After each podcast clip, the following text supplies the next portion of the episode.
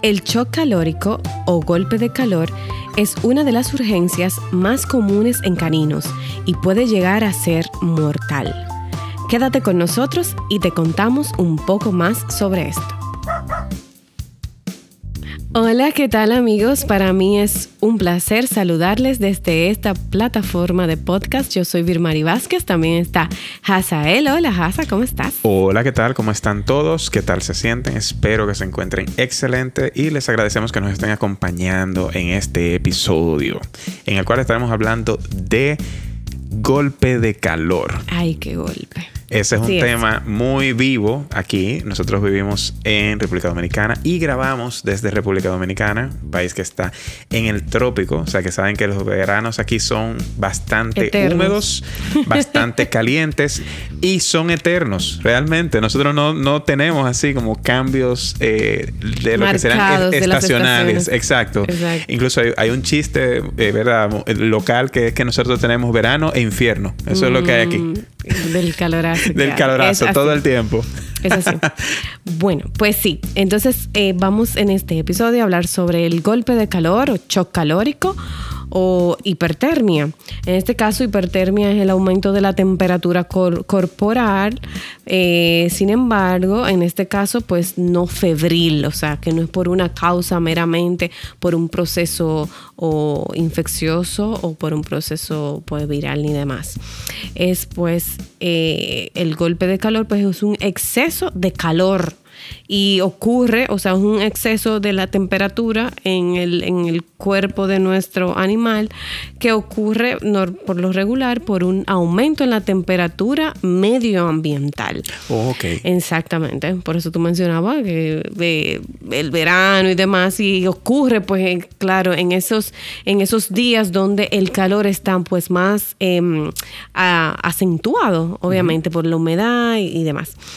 Y es una de las urgencias pues más comunes en caninos que llegan a, las veterinarias eh, porque, porque de hecho puede llegar hasta a ser mortal.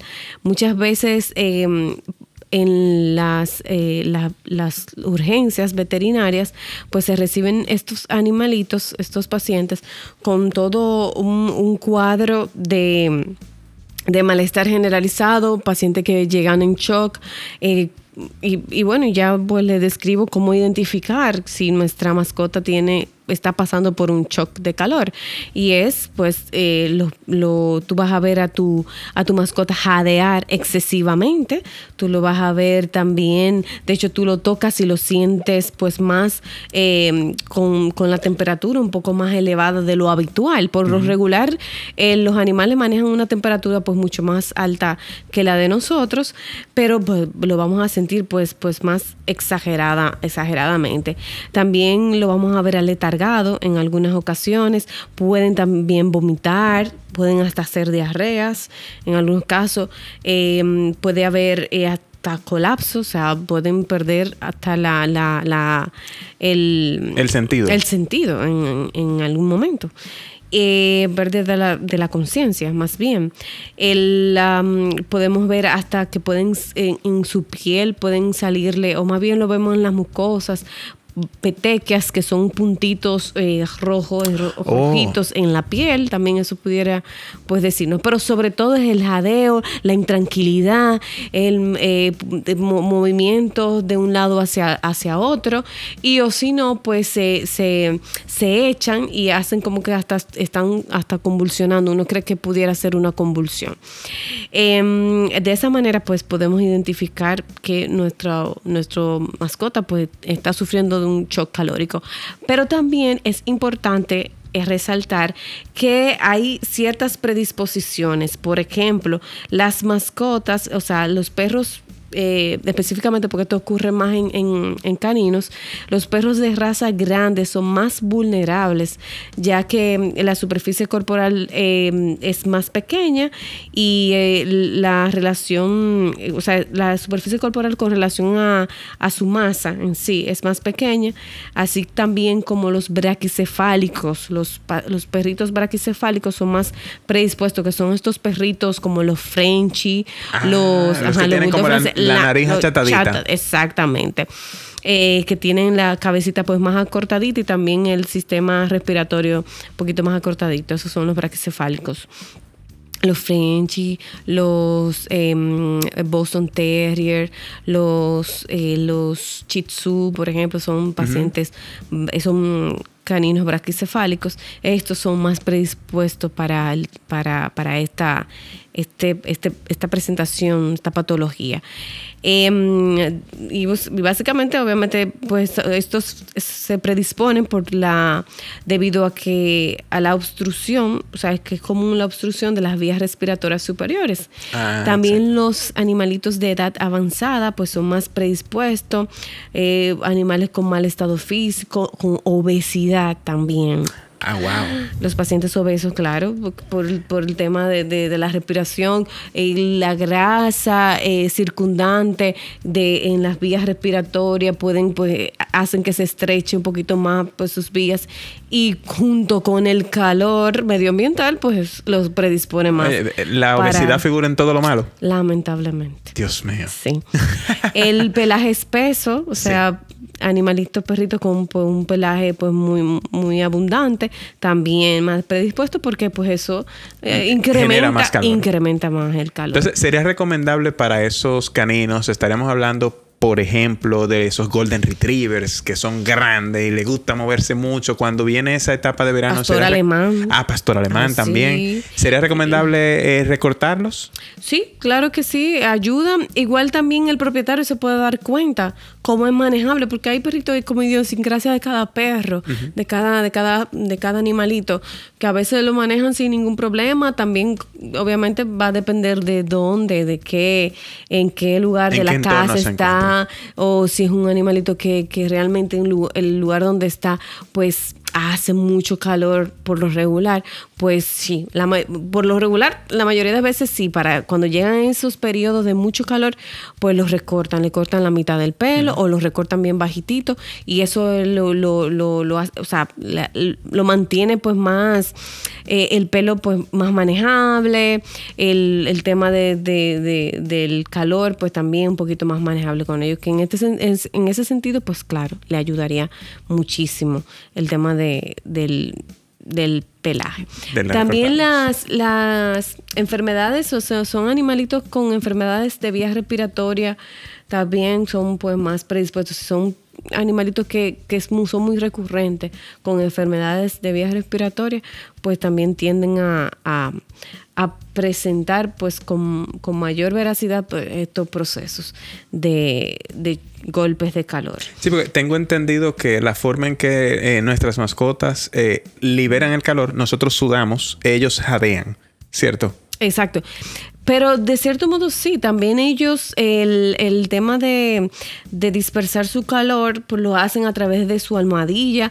Por eso mencionaba que ellos no, o sea, tienen un sistema pues más, más limitado respecto, pero claro, el jadeo, la salivación, eh, también en la naricita y demás, o sea, sus mecanismos fisiológicos de disipación del calor, como la, o sea, por ejemplo, la vasodilatación cutánea, el mismo jadeo, eh, son, en estos casos son insuficientes para mantener la temperatura corporal. Eh, lo cual eh, comienza a subir muy rápidamente. O sea, esto es básicamente lo que sucede cuando se le presenta un shock calórico.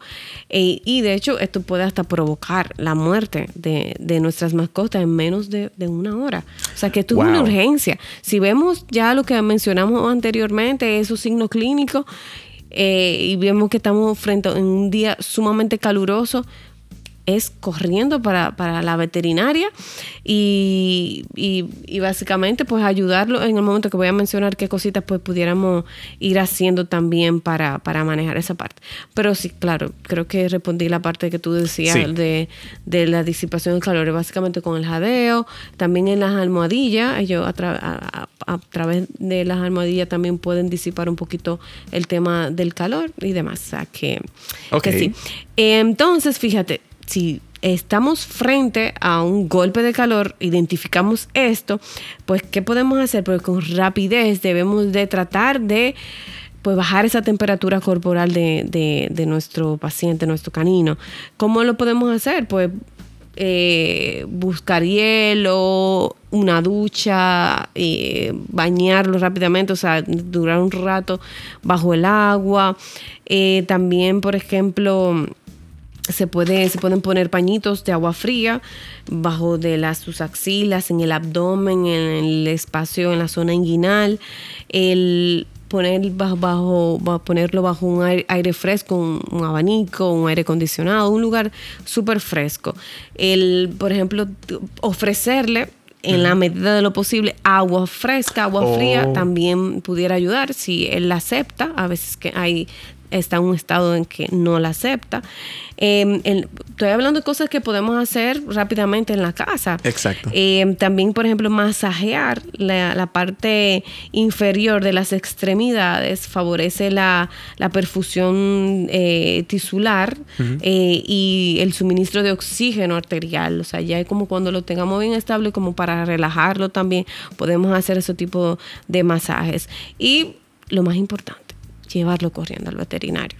Claro, o sea, en la casa hacer eso rápidamente y llamar a tu veterinario y, o, e ir de inmediatamente a la urgencia del veterinario. O sea, que, que de esa manera pues sí podemos eh, darle como ese soporte a nuestras mascotas en, en, una primera instancia para evitar pues que ya la cosa sea irreversible. Porque esto, todo este cuadro pues puede generar, eh, puede llevarlo como ya decíamos, que es lo peor, a la muerte o a un cuadro ya de, de hecho, un daño tisular y cerebral irreversible. Ok, entonces em, el, el tema de tratarlo inmediatamente es muy importante. El veterinario se va a encargar de poner una vía, o sea, eh, la hidratación es sumamente importante, poner un, un, suerito y ya pues darle los primeros auxilios y demás pues ya el veterinario se encargaría. El pronóstico en estos casos, si es durante las primeras, eh, o sea, eh, las primeras horas, pues es, o primeros minutos, es favorable, o sea, puedes ir los efectos pueden ser eh, revertidos. Pero ya animalitos que muchas veces hasta tienen ese trance durante 24 horas porque no lo hemos identificado. Notamos algo raro, pero como que no, no damos con eso. Y muchas veces pues se nos dificulta o, no se nos ocurre pues llamar al veterinario, pues, pues pueden haber ya daños irreversibles o llegar lamentablemente hasta la muerte. Entonces, el golpe de calor es algo que sí, que existe, eh, que existe, shock calórico. Es importantísimo eh, identificarlo, ya sabemos cómo hacerlo, sabemos cómo darle los primeros auxilios a nuestra mascota inmediatamente y lo más importante, pues llevarle al veterinario y identificarlo, ¿verdad? Porque si lo identificamos a tiempo, se va a resolver a tiempo. Claro, claro. Bueno, pues entonces eh, vamos a decir que en resumidas cuentas, eh, de lo que entendí, me corrige si no es así, el shock calórico sería como que se sobrepasa la temperatura que el cuerpo puede disipar de forma natural. Y eso me suena a algo que sucede tanto en los animales como en las personas también. Eh, escucho que pasa cuando, ¿verdad? Eh, uno llega luego a un estado de deshidratación y demás. Me imagino que los, signos van siendo algo parecido eh, eh, en, ese sentido también. Y que tenemos entonces que tener bastante atención, bastante cuidado y llevar a nuestra mascota para evitar algún tipo de efecto secundario permanente o en el peor de los casos que fallezca la misma. Así mismo, exactamente, tal cual como lo dijiste ya. El resumen creo que no tengo que decir, pues muchas cosas más. Y sobre todo también, y ya lo mencioné, pero quisiera mencionar de nuevo, si sabemos que nuestra mascota es un eh, canino predispuesto a esto, pues, oye, que se nos prenda el bombillito perritos, los, los American Bully, los Pitbull, los, la mayoría de los Terrier, eh, el, el Shih Tzu, el, el Frenchie, que no se nos puede quedar, el, o sea, el bulldog francés, el bulldog inglés. O sea, si tenemos esas mascotas en nuestro hogar, Hay que estar bien atento. Atención, los días calurosos de verano, atentos, siempre mantenerlo en un lugar fresco. Cuando lo saquemos a pasear, llevar eh, la respectiva eh, botellita de agua que esté fresca. O sea, que esté fresca para que, para que él pueda, pues entonces, eh, refrescarse mejor al momento de, usted brindarle el agua. Cuando lo llevemos a la playa también, que en la playa hace un poquito más de calor. ¿Verdad que sí? Entonces, eh, ofrecer con más frecuencia agua, eh, tratar, pues, la ventaja que en la playa casi siempre se bañan, tú ves, ahí es que está el detalle, por eso que a veces no, eh, pero puede ocurrir, ¿eh? Puede ocurrir, sobre todo perritos que tienen miedo a entrar al agua y no entran, ¿entiendes? Entonces ya ahí el, la temperatura, pues sí, medioambiental, pues lo puede afectar mucho más. Entonces, eso, a tomar en cuenta eso, si tenemos un canino que, que es predispuesto a esto, pues ya sabemos que los días muy calurosos en, del año, pues tomar en cuenta esta, esta, este temita. Bueno, pues entonces con esto nos despedimos y les damos eh, muchísimas gracias por escucharnos. Eh, posteamos todos los lunes, o sea que contamos con su presencia para poder entonces aprender un poquito más sobre nuestros consentidos y poder disfrutar mucho tiempo con ellos y darle una buena calidad de vida y disfrutar todos de todos. Queden bien, adiós. Bye bye.